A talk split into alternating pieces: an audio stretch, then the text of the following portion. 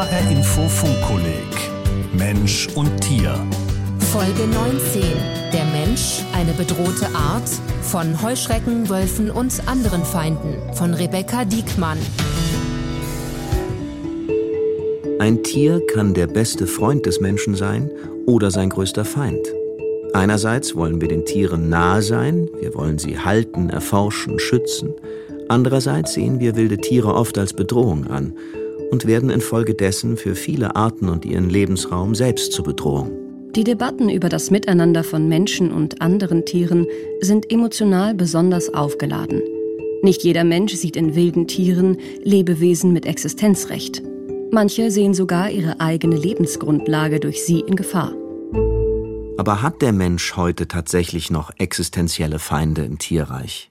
Oder kann der Homo sapiens nur noch sich selbst gefährlich werden? Etwa durch Kriege, nicht nachhaltige Ressourcennutzung, menschgemachten Klimawandel oder entfesselte Pandemien? Wildnis und Zivilisation. Wo steuern wir hin? Haben wir eine gemeinsame Zukunft? Im mittelhessischen Vogelsberg sind diese Fragen tägliche Realität. Hier ist einer der ersten zurückgekehrten Wölfe in Hessen sesshaft geworden. Seit rund zwei Jahren kommt die Wölfin regelmäßig zu Besuch in das 200-Seelendorf Unterseibertenroth. Und sie traut sich immer näher an die Menschen. Zum Beispiel in den Garten von Sandra von Gerhard. Hier stand ich den Abend und habe kurz nach meinem Hund runtergeschaut und dann wieder hoch mit der Taschenlampe und dann stand der Wolf plötzlich, ist er hier runtergesprungen, stand neben dem Kübel. Sandra von Gerhard zeigt auf eine Stelle etwa fünf Meter von ihr entfernt. Sie lebt am Ortsrand mit direktem Blick in die Natur. Ihr Grundstück ist nicht eingezäunt. Machte mich halt groß, schrie ihn an, hatte Panik, sie ging so wie jetzt auch zurück, sagte gar nichts, kein Mucks. Und er blieb stehen, fixierte uns. Ich schrie weiter in Panik. Und erst nach Sekunden ging er dann wieder zurück aber ganz langsam, ohne Schreck. Die Wölfin ist in Unterseibertenroth keine Unbekannte. Bereits mehrfach wurden Weidetiere in der Region gerissen. Handyvideos zeigen die Wölfin mitten im Ort, direkt unter einer Straßenlaterne. Ortsvorsteher Wolfgang Geis macht sich Sorgen um die Sicherheit der Dorfbewohner. Mittlerweile getraut er sich immer mehr. Und das macht Angst. Das macht wirklich Angst. Die Eltern haben Angst, die Kinder alleine laufen zu lassen. Ich habe immer gehört und gelesen, ein normaler Wolf, den sieht man nicht. Bis du den siehst, hat er dich gewittert und hat sich schon versteckt verkrochen. Ich denke einfach, dieser Wolf muss entnommen werden. Sandra von Gerhard fühlt sich mit der Gefahr alleingelassen. Als Anwohnerin könne sie nur wenig tun, sagt sie. Die Hunde an die Leine nehmen zum Beispiel, Flutlichtstrahle am Haus anbringen. Aber sie fragt, was, wenn irgendwann ein Mensch zu Schaden kommt? Wir haben gar nichts gegen den Wolf. Würde der sich wirklich so verhalten, wäre hier in den Wäldern einfach ansässig, wäre das völlig in Ordnung. Aber so ist es eine Gefahr für uns, für meine Familie, für meine Kinder, für die Haustiere. Da sehe ich schon Handlungsbedarf. 1904 wurde der letzte Wolf in Deutschland geschossen. Seit etwas mehr als 20 Jahren kommen die Wölfe zurück. Im Oktober 2020 zählte das Bundesamt für Naturschutz in Deutschland 128 Wolfsrudel. Ein großer Erfolg für den Naturschutz. In Hessen sind bisher nur wenige Wölfe sesshaft geworden, doch in Nord- und Ostdeutschland breiten sie sich seit Jahren aus. Ein Wolfsgebiet ist zum Beispiel Ostfriesland, die Heimat der CDU-Bundestagsabgeordneten Gitta Konnemann. Die Politikerin hat ein Papier zum Umgang mit Wölfen entworfen – Sie fordert darin, es müssten Tiere entnommen werden. Das heißt nichts anderes als geschossen. Inzwischen gibt es keinen Schafhalter, keinen Ziegenhalter mehr, der nicht von einem Wolfsriss betroffen wäre oder aber jedenfalls Angst davor hätte, auch eine reale Angst. Eine weitere Konsequenz, Immer mehr Milchviehbetriebe überlegen, ob sie ihre Tiere noch draußen halten. Der sicherste Tierschutz wäre für diese Milchviehbetriebe zu einer reinen Stallhaltung zurückzukommen. Und da ist die Frage, wollen wir das? Zudem ist äh, Realität auch in Niedersachsen, dass Waldkindergärten durch Zäune vor Wölfen geschützt werden müssen. Deshalb hat gerade in ländlichen Regionen kaum jemand mehr Verständnis für Wolfsromantik. Auch ihr sei der Schutz des Wolfes grundsätzlich wichtig, betont Gitta Konnemann. Aber der Schutz des Menschen müsse an erster Stelle stehen. Angesichts der wachsenden Wolfspopulation fordert sie eine Änderung des Bundesnaturschutzgesetzes. Zur realistischen Betrachtung gehört, dass wir Regionen in Deutschland haben, in denen der Wolf durchaus seinen Platz hat und auch weiterfinden kann. Also auf einem Truppenübungsplatz kann ein Wolfsrudel sich aufhalten. Dann gibt es Regionen, in denen ein Miteinander möglich ist, wenn es unter einem Bestandsmanagement erfolgt, wenn also die Anzahl an Wölfen nicht ins Uferlose steigt. Und dann gibt es Regionen in Deutschland, da gehört der Wolf schlichtweg nicht hin. Das ist Marburg. Das ist aber auch durchaus eine kleine Stadt in Ostfriesland. Und hier müssen wir auch den politischen Mut haben zu sagen, das muss eine wolfsfreie Zone sein.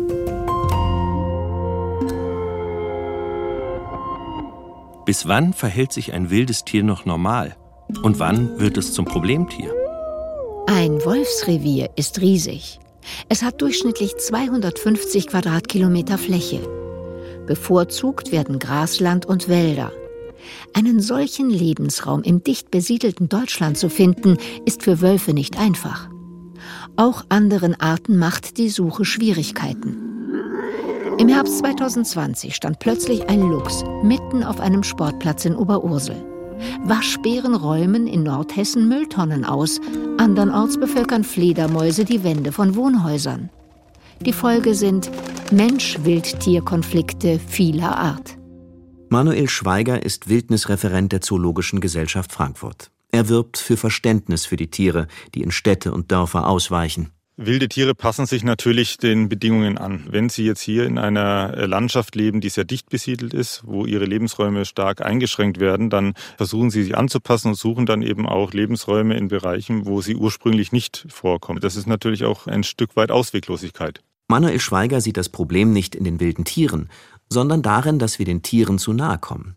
Statt den Abschuss zu fordern, setzt er sich dafür ein, dass wieder mehr Lebensraum für sie entsteht. Wildnis im Sinne von Urwäldern haben wir hier in Deutschland tatsächlich so gut wie gar nicht mehr. Es war natürlich schon so, dass wir hier in der Vergangenheit viel mehr Wald hatten. Also Deutschland war schätzungsweise 75 Prozent Wald bedeckt. Und wenn man Wald wieder alt werden lässt und dort Lebensräume entstehen, dann bedeutet das für ganz viele verschiedene Arten und Artengruppen große Vorteile. Also das fängt an bei den Spechten, die auf alte Bäume angewiesen sind, die dort ihre Höhlen reinhämmern können. Ganz viele Säugetierarten, Wildkatzen, Luchse auch, die diese Rückzugsräume ganz dringend benötigen. Insekten, aber auch ganz viele kleine Tiere, Käfer, die an alte Bäume und diese Höhlen und Ritzen und Spalten äh, angewiesen sind. Für mehr Gebiete mit ursprünglicher Natur hat die Zoologische Gesellschaft Frankfurt die Initiative Wildnis in Deutschland mit ins Leben gerufen. Gemeinsam mit anderen Partnern will sie Flächen für die Nationalparks der Zukunft sichern. Es sollen grüne, wilde Oasen entstehen, in denen die Lebewesen sich selbst überlassen werden, inmitten der deutschen Kulturlandschaft, auf zwei Prozent unserer Landesfläche. Derzeit bedecken Wildnisgebiete etwa ein halbes Prozent der Landesfläche. Manuel Schweiger sagt, im internationalen Vergleich sei Deutschland damit ein Schlusslicht. Eines der raren Wildnisgebiete gibt es im nordhessischen Kellerwald. Dort liegt Hessens bislang einziger Nationalpark. Neue Naturwälder sollen demnächst auch im Taunus oder im Vogelsberg entstehen. Im Laubacher Wald in Mittelhessen setzt sich der Tierökologe Markus Dietz dafür ein, dass dort ein Stück Wald wieder in Ruhe gelassen wird. Wir sind jetzt angekommen in unserer Wildnisfläche. Das Besondere hier ist eben das beginnende Unaufgeräumte. Also jeder bei uns hat immer die Vorstellung, der Wald ist komplett aufgeräumt, da liegt kein Totholz rum, da steht kein toter Baum. Aber im Naturwald kommt es eben vor, da kracht ein Baum um, der bleibt dann einfach liegen, da stirbt mal ein Baum ab und dann bleibt er stehen. Da freut sich aber dann der Specht drüber. Wir haben sehr alte, mächtige Bäume mit weit ausladenden Kronen. Wenn wir ein bisschen auf die Tierstimmen hören, dann kann man gleich ein paar Vogelarten durchzählen. Vor allem Buchen stehen hier. Viele sind schon über 120 Jahre alt und über 40 Meter hoch. Aber so alt ist das gar nicht, sagt Markus Dietz. Sie haben noch ein langes Leben vor sich. Dietz, der in Laubach das private Institut für Tierökologie und Naturbildung leitet, erklärt, die Buche findet hier im Forst optimale Wachstumsbedingungen, wenn man sie denn lässt. Kaum vorstellbar, dass irgendjemand was dagegen haben könnte. Doch genau das erlebt Markus Dietz immer wieder. Forstbetriebe fürchten um die Holzversorgung. Anwohnern ist die Nähe zur Wildnis schlicht unheimlich. Mensch-Wildtier-Konflikte gibt es auf der ganzen Welt. Und in anderen Regionen sind sie noch viel elementarer als in Deutschland. Zum Beispiel auf der indonesischen Insel Sumatra. In den tropischen Urwäldern leben einzigartige wilde Tiere wie Tiger, Orang-Utans, Nashörner, Warane und Elefanten. Gleichzeitig boomt die Bevölkerung. Rund 50 Millionen Menschen leben auf der Insel. Das Problem? Die eigentlich scheuen Wildtiere und die Menschen kommen sich gegenseitig immer mehr in die Quere. Besonders mit Elefanten kommt es immer wieder gar zu tödlichen Auseinandersetzungen, tödlich für beide Seiten.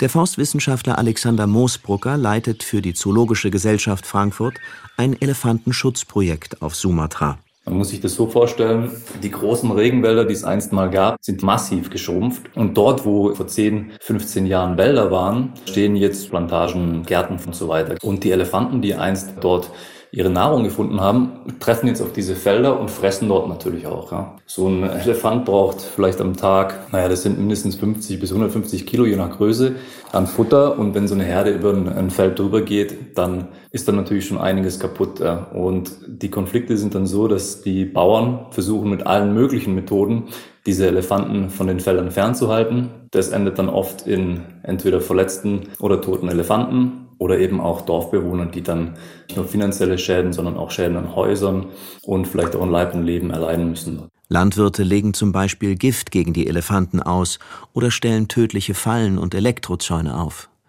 Wie akut das Problem ist, zeigen Zahlen des Worldwide Fund for Nature, BWF. In der Natur leben nur noch weniger als 3000 Sumatra-Elefanten. Schon in 30 Jahren könnte diese kleinste Unterart des asiatischen Elefanten komplett ausgestorben sein. Alexander Moosbrucker entwickelt gemeinsam mit der Bevölkerung und den Behörden Strategien, um den Lebensraum der Elefanten zu schützen und dabei die Existenzgrundlage der Landwirte zu erhalten. Wo Urwald war, wird Wald wieder aufgeforstet oder renaturiert. Elefantenverträgliche Zäune entstehen. Tiere erhalten GPS-Sender für ein Frühwarnsystem. Die Konflikte zwischen Mensch und Tier ist, denke ich, so alt wie der Ackerbau selber, also bestimmt schon viele tausend Jahre. Aber das Level, die Intensität hat natürlich sehr stark zugenommen, seit Sumatra von den größeren internationalen Konzernen quasi die Wälder umgewandelt wurden in große Plantagen. Es sind schon auch Firmen, die wir kennen und die auch Wurzeln in Europa zum Teil haben. Es geht zum Beispiel um Ölpalme, es geht um Kautschuk, den wir für Reifen brauchen, es geht um Zellstofffabriken, also um Papier, Dadurch wurde der Lebensraum massiv eingeschränkt von den Tieren, massiv zerstört und es wurden Straßen gebaut in entlegene Gebiete, die vorher kaum zugänglich waren. Und da hat dann dieser Wandel stattgefunden. Ich würde sagen, das ist wahrscheinlich 20, 30 Jahre her, wo die ersten richtig großen Konflikte dann eskaliert sind, auch zwischen Elefanten und Menschen dort. Auch die Nashörner und Orang-Utans Sumatras sind vom Aussterben bedroht. Ebenfalls die Sumatra-Tiger. Mit ihnen gibt es besonders blutige Konflikte, Immer wieder werden Dorfbewohner angegriffen und getötet, und die Großkatzen werden vergiftet oder gejagt. Tigerteile sind etwa in China begehrt. Dort wird quasi das komplette Tier in der traditionellen chinesischen Medizin zu Pulvern, Salben oder Pillen verarbeitet. Tigerzähne sollen bei Asthma helfen, Schnurrhaare bei Zahnschmerzen und Tigerknochen bei Arthritis oder Impotenz. In ihrer vollen Härte toben Mensch-Wildtier-Konflikte auch in Ostafrika. Doch nicht immer sind es große Säugetiere, die zur Gefahr werden. Riesige Heuschreckenschwärme bedrohen die Lebensgrundlage von Millionen von Menschen. Und die Nahrungsmittelversorgung vieler ist in Ländern wie Äthiopien oder Somalia ohnehin schon kritisch. Die Welternährungsorganisation warnt vor Hungersnöten. Thomas Hörz leitet das Büro der Welthungerhilfe in Somaliland – einer autonomen Region im Osten Äthiopiens. Er hat einen Heuschreckenschwarm schon einmal selbst erlebt und er erinnert sich vor allem an eins. Die Verdunkelung der Gegend um dich rum. Man kann nicht mehr weiterfahren mit dem Auto. Tausende von Heuschrecken zerplatzen auf der Windschutzscheibe und hinterlassen so eine Schmierschicht, eine, eine Fettschicht, die man mit dem Scheibenwischer nicht mehr bewältigt kriegt. Also sie müssen anhalten und ihre Fenster mit Alkohol reinigen. Das ist dann schon beängstigend und auch sehr laut das Flügelschlagen und so ein, ein Zirpen wie ein, ein absonderlicher Tinnitus. Die Schwärme aus Wanderheuschrecken bestehen aus Hunderten von Millionen Tieren. Ein Schwarm kann enorme Ausmaße haben und Flächen von der Größe des Saarlandes einnehmen. In wenigen Minuten fressen die Insekten ganze Bäume, Felder und Weideflächen kahl. Und sie vermehren sich exponentiell. In drei Monaten kann sich die Population verzwanzigfachen. In sechs Monaten wächst die Zahl der Heuschrecken unter günstigen Bedingungen um das 400-fache an. In neun Monaten um das 8000-fache. In der Forschung wird vermutet, der Klimawandel begünstige das Auftreten solcher Schwärme und die Bauern ächzen. Wenn Sie als Landwirt oder als Viehhalter von Ihren Tieren leben, dann kann das Ihnen den Chaos machen. Kompensation gibt es nicht. Es gibt nur die Solidarität der eigenen Großfamilie, der eigenen Sippe. Sie verarmen dann. Wenn die Tiere verenden oder verkauft werden müssen, dann sind sie ein Niemand. Im schlimmsten Fall verhungern sie. Und die Psychologie gegenüber solchen Feinden ist töten. Wenn wir Ameisen haben, die uns in die Marmelade kriechen, die machen wir auch tot. Das ist so ein Reflex, der steckt, glaube ich, ganz tief in uns drin. Heuschreckenplagen sind zwar nichts Neues, sagt der Agraringenieur, doch ihr Schaden für den Menschen sei heute besonders verheerend. Der Grund? Somaliland hat seit Beginn des 20. Jahrhunderts einen Großteil seiner natürlichen Vegetation eingebüßt. Manche Schätzungen gehen von bis zu 80 Prozent aus. Vor allem die Abholzung für Holzkohlegewinnung verspricht schnelles Geld. Die übrig gebliebenen Flächen werden viel stärker landwirtschaftlich genutzt als früher. Über sie fallen die Heuschrecken her. Um den Plagen Herr zu werden, wird oft großflächig Gift gesprüht. Doch diese Insektizide führen zu weiteren Problemen, sagt Thomas Hörz. Das ist eine Katastrophe, weil alle Raubinsekten, die noch ein bisschen beitragen zur Minderung der Plage, die äh, werden ausgeschaltet. Vögel, die vergiftete Insekten aufnehmen, sterben auch oder können sich nicht weiter vermehren. Das gleiche mit Echsen, Reptilien, wahrscheinlich auch kleine Säugetiere können auch vergiftet werden. Also für die Biodiversität und das natürliche Gleichgewicht eine absolute Katastrophe. Aber diese Vermehrungszyklen der Heuschrecken sind eben so extrem. Ein ausbalanciertes natürliches Gleichgewicht gibt es da nicht. Die Welthungerhilfe fördert deshalb mechanische Bekämpfungsmethoden, die für Menschen, Tiere und Pflanzen weniger schädlich sind. Mit Zäunen und Planen sollen die Tiere bereits im Jungstadium in Schach gehalten werden, bevor sie fliegen können. Außerdem klären die Entwicklungshelfer bereits in Schulen über Naturschutz und nachhaltige Landwirtschaft auf. Und sie versuchen Schutzgebiete zu installieren, in denen keine Holzkohle hergestellt werden darf und sich die Natur allgemein wieder erholen kann. Es sind Teufelskreise wie dieser, die zeigen, das Verhältnis zwischen Menschen und Tieren ist in vielen Regionen der Erde stark gestört. Doch wie konnte es so weit kommen? Und wie soll es in Zukunft weitergehen?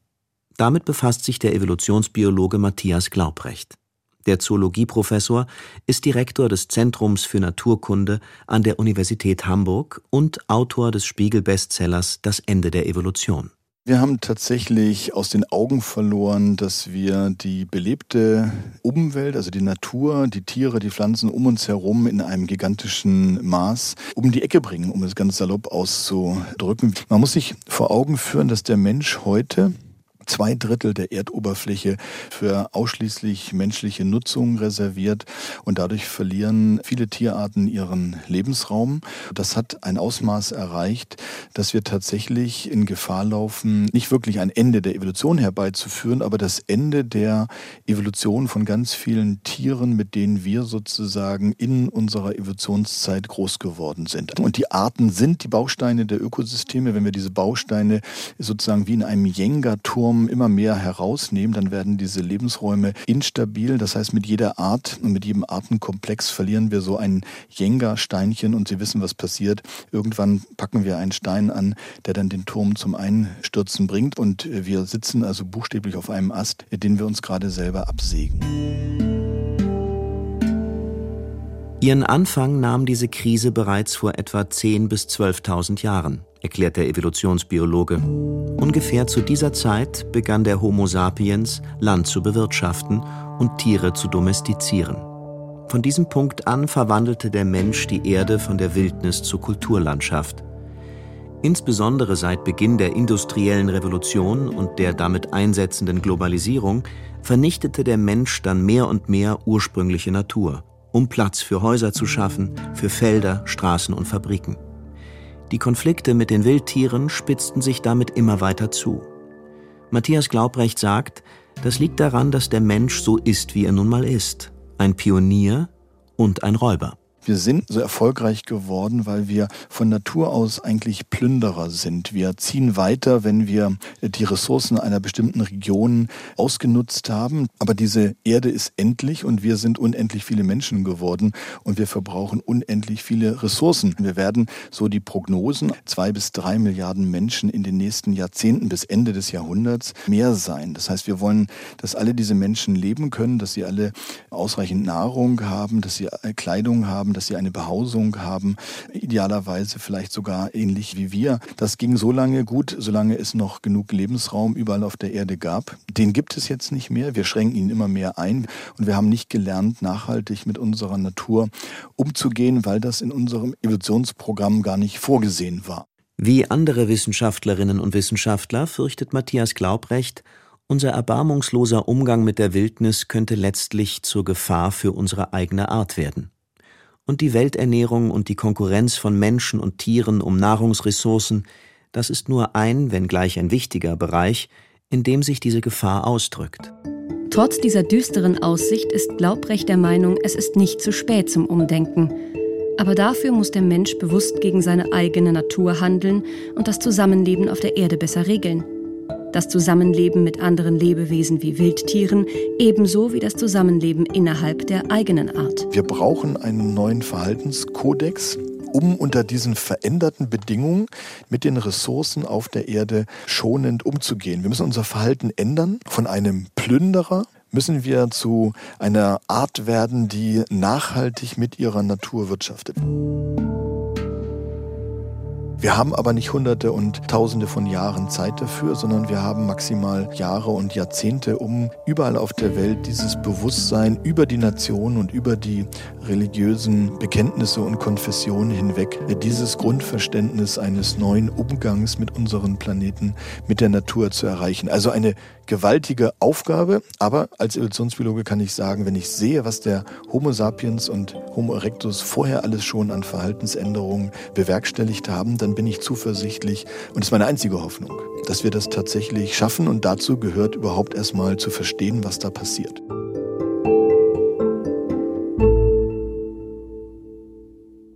Hallo, ich bin Stefan Hübner, ich bin Wissenschaftsredakteur bei HR Info und ich leite das Funkkolleg Mensch und Tier.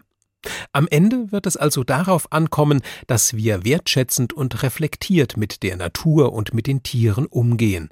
Denn alle Arten sind ökologisch miteinander verwoben und das so komplex, dass viele Details noch unbekannt sind.